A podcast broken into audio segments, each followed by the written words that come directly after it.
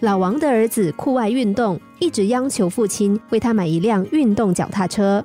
老王在儿子的多次央求之下，终于答应了他的要求。儿子很高兴，每天都骑着他的脚踏车。没有想到，一周之后，由于儿子把脚踏车骑回家，放在楼下没有上锁，结果等到他想起来的时候，再下楼去看，脚踏车已经丢了。虽然老王知道了之后没有责怪儿子，但是儿子还是十分的懊恼、自责不已。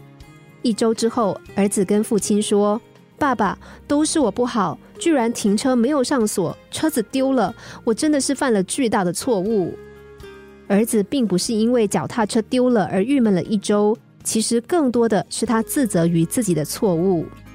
父亲听了之后，跟儿子说：“一辆脚踏车已经丢了。”找回来的可能性也不大了。你因此而一周的时间都心情抑郁，但是于事无补，所以还是把这件事情忘记吧，从中吸取经验就可以了。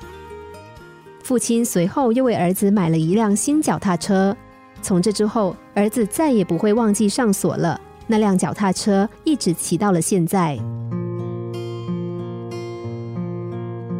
过去的事情已经过去了，无论怎么样悔恨或者自责，都不能够改变已经发生的事。可是，如果我们能够利用这些失误产生一些积极的效果，那么这样的失误也就不那么重要了。鸡蛋既然已经掉在了地上，不管你是对着鸡蛋壳盯上半天，或者自己痛苦一整天，鸡蛋也不可能再还原了。心灵小故事。